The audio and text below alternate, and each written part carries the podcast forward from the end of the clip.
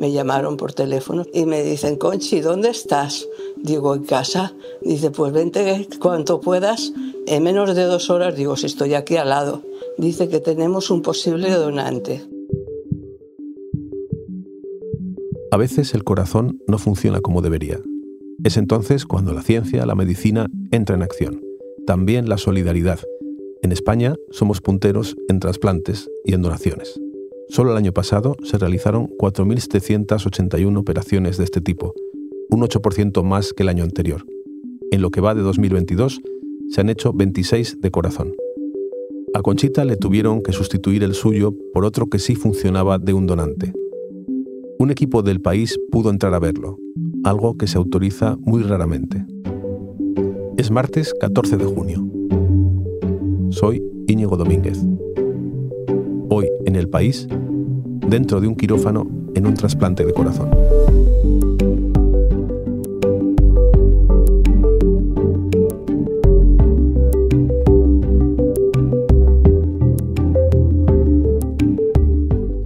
Jessica Mouzo es compañera de la sección de salud del país. ¿Cómo estás, Jessica?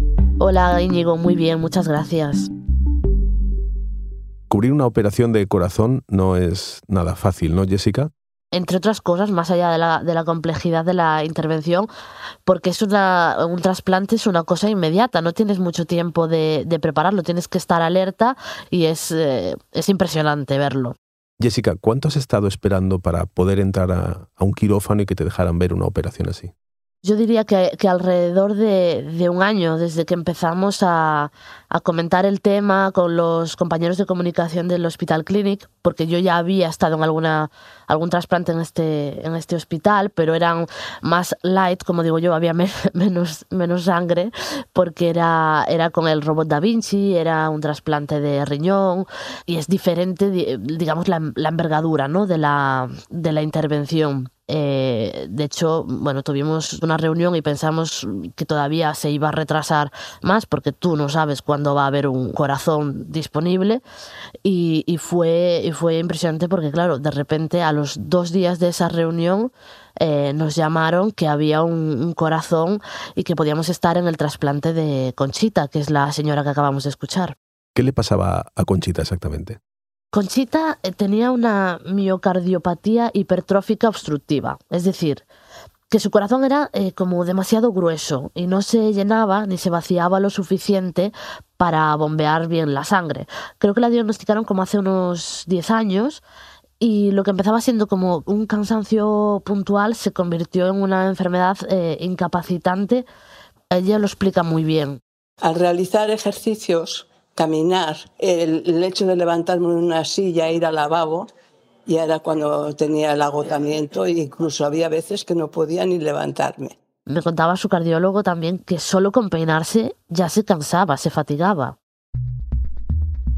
El corazón de Conchita ya no aguantaba más y los médicos eh, decidieron que la mejor opción era que entrase en, la lista de espera para un trasplante cardíaco.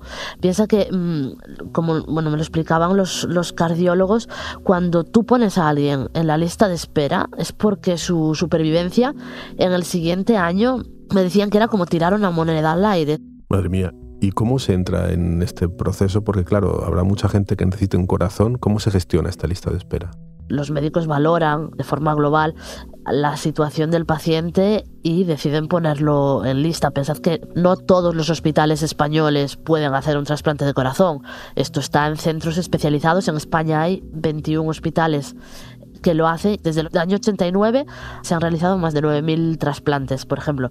Es una intervención que se conoce, que está muy trabajada, pero mm, requiere equipos muy especializados. Me lo dijeron que era hasta para un trasplante hace un año exactamente. La verdad que entré un poquito en shock. Pero luego, bueno, me dijeron, a partir del verano comenzaremos a realizar pruebas porque esto requiere un tiempo y las iremos haciendo despacio, poquito a poco. Cuando uno entra en una lista de espera, ¿qué es, qué es lo que pasa? Pues que vives pegado al teléfono, básicamente, porque tienes que estar pendiente 24/7 de que te llamen porque el trasplante puede llegar en cualquier momento, a cualquier hora.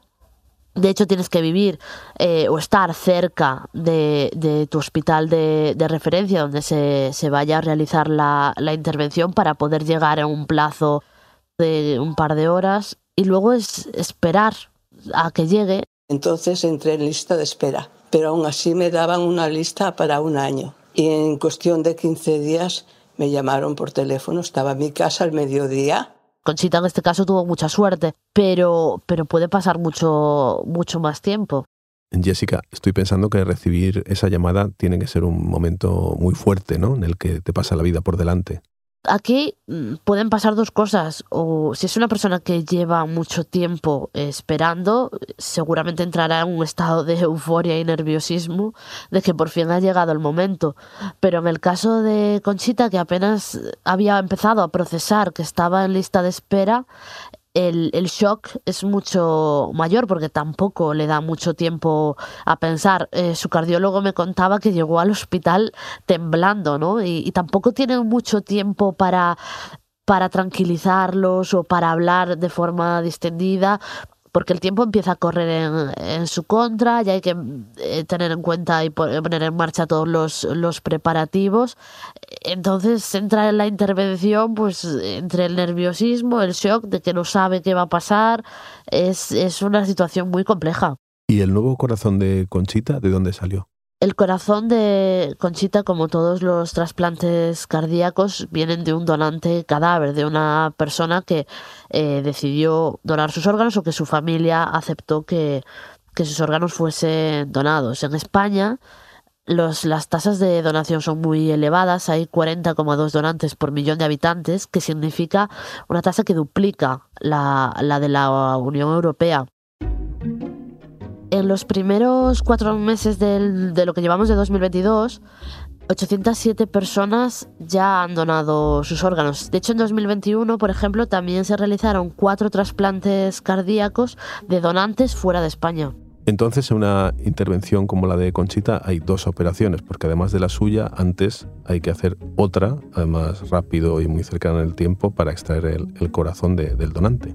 Sí, la operativa es muy compleja porque tienes que cronometrar y controlar los tiempos de dos intervenciones que están ligadas y van de la mano.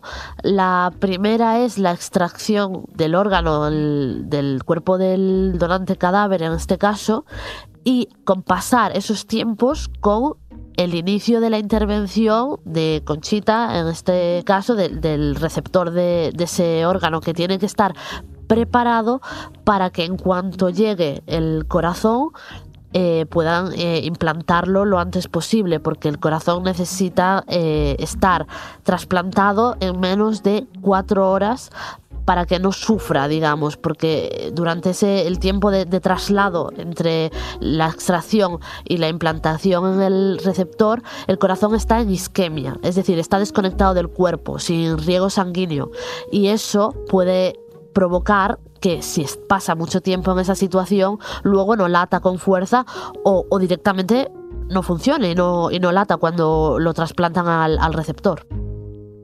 Mira, entré que no sabía dónde estaba y entonces ya llegué aquí, me prepararon y ya no me enteré hasta que no salí de, de la UCI de la operación. Claro, en ese momento tiene que ir todo muy rápido y llaman a Conchita y también te llamaron a ti. Sí, entiendo que nuestra sorpresa no fue tan grande como la de Conchita, pero también nos quedamos un poco en shock porque no nos esperábamos que hubiese un trasplante de un corazón tan pronto. Entonces tuvimos que poner en marcha toda nuestra propia operativa como periodistas. Tiene que ser ya, rápido y llegar cuanto antes para que además si es posible, que te expliquen un poco cómo va a ir la operación, cómo se ha seleccionado al, paciente que será el receptor y, te cuenten un poco los detalles antes de, entrar en el quirófano, que luego evidentemente tampoco pueden estar todo el rato hablando con nosotros porque tienen que operar. Y entonces entraste en el quirófano y ¿qué te encontraste? Pues que ya estaba todo en marcha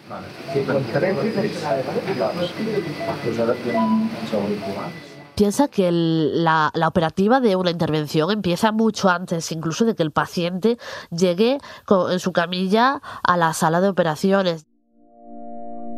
Los enfermeros perfusionistas ya estaban poniendo a punto la, la, máquina de perfusión y circulación extracorpórea que se encargará de bombear la sangre cuando, cuando el corazón del paciente deje de latir. Las enfermeras ya estaban colocando todo el utillaje que, que rodea, digamos, a la camilla. Los, el cirujano estaba revisando que todos los datos de la paciente fuesen correctos cómo estaba su corazón antes de la, de la intervención, si tenía alguna operación previa que pudiese dificultar este trasplante.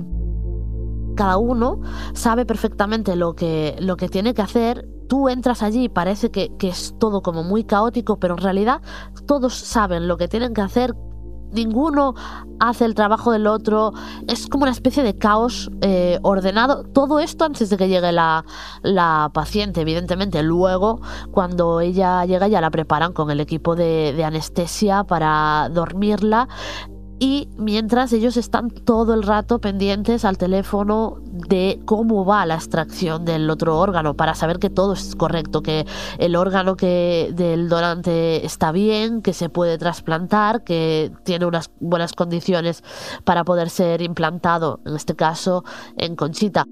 Y entonces entró el corazón nuevo de, Conchita por la puerta y empezó ya la operación, ¿o cómo fue? Digamos que lo primero que hacen es preparar también a la, a la, paciente, es decir, empiezan las incisiones para abrir el pecho, el pericardio, y ya se empieza a ver el corazón enfermo, digamos, eh, latiendo pero no lo quitan hasta que no llega corriendo esa otra médico con la nevera donde está el, el, nuevo corazón y hasta que no entra por la puerta, porque puede pasar cualquier cosa, pueden tener un accidente de coche, en la entrada del hospital puede pasar cualquier cosa, entonces hasta que no está el corazón dentro del, de la sala de operaciones, no retiran el otro órgano maltrecho, digamos. Jessica, entonces tú estás ahí de pie en el quirófano y de repente entra un corazón por la puerta y tú ves un corazón de cerca. ¿Cómo es ese momento? Debe impresionar mucho. Es impresionante ver los dos corazones eh, al mismo tiempo, ¿no? El, que todavía está adentro, que lo van a, a retirar porque se, se, ve perfectamente. De hecho, tiene como una especie de capa eh, amarillenta que yo no sabía lo que era y me decían, no, no, eso es una capa de, de grasa que tienen todos los corazones de un adulto, solo los de los bebés, por ejemplo, no lo tienen. Y se ve perfectamente la aorta, que es como una especie de tubo grueso, que, que a mí se me parece como un rigatone de, de, de pasta, ¿no? Eh, es, es, impresionante. Y cuando lo quitan, ese momento en el que lo, lo quitan y se queda como dando los últimos latidos en un plato del quirófano, impone muchísimo, porque hasta hace 10 segundos la vida de una persona dependía de ese, de ese latido.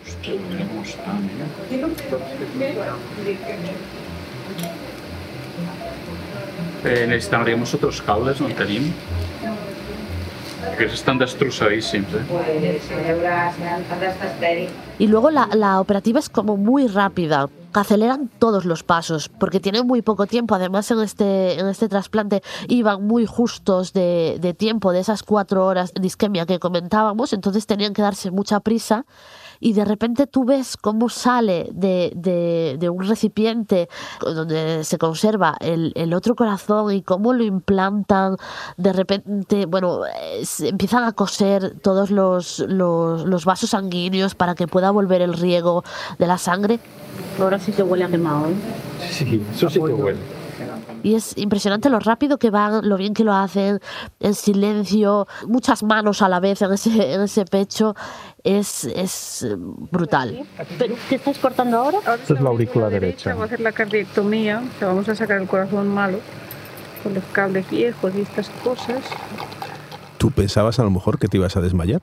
Sí, yo estaba casi convencida de que, de que me iba a dar un parraque, de hecho, pero, pero no fue así. De hecho, el momento más, más incómodo fue el, el principio cuando empiezan a abrir el pecho de, de Conchita y tienen que que seccionar el esternón para poder acceder a la caja torácica, ese momento en el que, en el que aparece, como, como decía el cardiólogo, como una Black and Decker, eh, ahí sí que ese ruido de la sierra impone un poquito más incluso que el corazón, que, que luego en realidad te quedas, si no eres muy aprensivo, te quedas maravillado con lo que hace ese organito de 300 gramos, que no es más, y que hace que, que, que toda la sangre de tu cuerpo bombee, es, es impresionante. Y ya solo queda una cosa que es la aurícula izquierda, que es esta de aquí. Que se llaman derecho e izquierdo, pero viene a ser anterior y posterior. Sí, sí, totalmente. El que, el que describió el corazón por primera vez se equivocó. Y claro, ponen el nuevo corazón y habrá un momento de, de- de incertidumbre, de suspense, de a ver si late o no late, si eso funciona. Claro, es quizás el momento más emocionante de la, de la intervención, o al menos así lo vivimos nosotros, porque de repente tú los ves trabajando muchísimo ahí, cosiendo eh, todos los vasos y de repente terminan, se quedan todos con los brazos cruzados, mirando al, al corazón y te dice el médico, ahora hay que esperar, hay que esperar a que empiece a latir. Tenemos que darle un tiempo para que se vaya calentando, para que vaya cogiendo riego y que empiece a latir. Y, y recuerdo al, al cirujano eh, animar a ese corazón, ¿no? Y decir, venga chaval, vamos chaval, que, porque le, le estaba costando remontar precisamente por lo que te comentaba antes, de que llevaba mucho tiempo sin riego sanguíneo. ¿Y al final se puso en marcha o no? Sí, se, se puso en marcha, le costó, le costó, le costó un poquito remontar, pero al final empezó a, a latir despacito, despacito, y así como un poco, un poco perezoso. De hecho, lo, lo comentábamos con el médico en la, en la operación que le estaba costando un poquito animarse, vaya. ¿Y el movimiento que hace es normal? Sí, bueno, está, está... Desperezándose. Bueno, esa es una buena palabra. Ahora está groggy. Jessica, y ese momento allí, todos trabajando en silencio con una gran tensión, ¿cómo, cómo es? ¿Ha- ¿Hablan entre ellos? ¿Hacen bromas como a veces se ven en las películas? ¿O oyen música? ¿Qué se hace? son capaces de, estar concentrados y, hablar y, y reír eh, al mismo tiempo. De hecho, el cirujano, el doctor Manuel Castellá, que es eh, encantador, eh, recuerdo que, que me decía, es que yo alucino ¿Cómo puedes escribir de esto? Es que me parece súper difícil que escribas cómo es un trasplante. Y yo pensaba, "Eh, señor, usted acaba de hacer el trasplante. Lo difícil es hacer esa intervención, no contarla, ¿no? Pero es- gente muy, muy cercana, muy próxima, que se afanan en intentar explicarte todo lo que estás viendo, evidentemente en la medida de lo posible. Y hay momentos en los que todo el mundo está callado y, se palpa la tensión. Luego, la vida con un nuevo corazón eh, puede presentar problemas o va todo muy rápido. ¿Cómo es? El posoperatorio es complejo, evidentemente. Pasan un tiempo en cuidados intensivos para vigilar que todo va bien, que el corazón funciona bien, que no hay eh, rechazo eh, primario, lo que se llama el fallo primario del injerto que sucede, por ejemplo, cuando, cuando el corazón está mucho tiempo sin riego sanguíneo, en isquemia, y luego estos pacientes tienen un tratamiento inmunosupresor para evitar el rechazo de ese corazón y requiere un tiempo de adaptación y de fármacos. La mortalidad a los 30 días del trasplante de corazón es del 8%. Y superado, digamos, ese plazo crítico, el 50% de los pacientes viven más de, de 12 años, que es eh, una esperanza de vida mucho mayor de la, de la que tenían antes de la intervención, que era muy, muy limitada. En el caso de Conchita, todo ha ido bien por ahora y ella misma reconoce que, que, que se encuentra mejor. Aún tengo que, como aquel que dice, asimilarlo, porque aún no me lo creo. Como no sea que me ponga delante de un espejo y vea un- la cicatriz, es que no me lo... No, porque no he tenido molestia ninguna. Esto que cuentas eh, es como ciencia ficción casi, ¿no? Mm, Pero lo cierto es que ya eh, lo hemos normalizado. Desde, desde hace décadas se hacen trasplantes en España y es uno de los, de los países en, en vanguardia en este campo.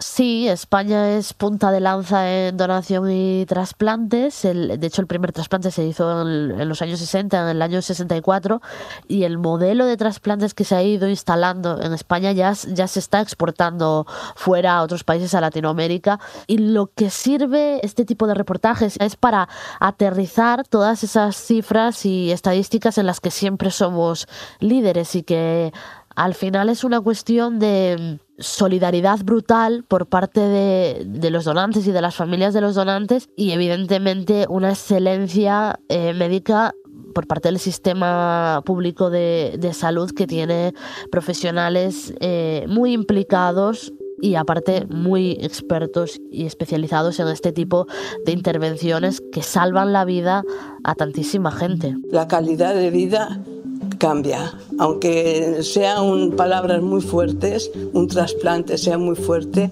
pero sí que se ve el resultado. Muchas gracias, Jessica. Muchas gracias a ti, Diego.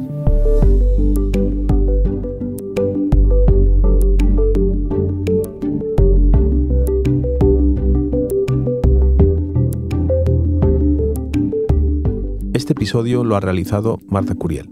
La grabación de los audios del quirófano es de Quique Rincón. La de Conchita es de Gianluca Batista. El diseño de sonido es de Nicolás Sabertidis. La dirección de Isabel Cadenas. Yo soy Íñigo Domínguez. Esto ha sido Hoy en el País. De lunes a viernes, una nueva historia. Gracias por escuchar.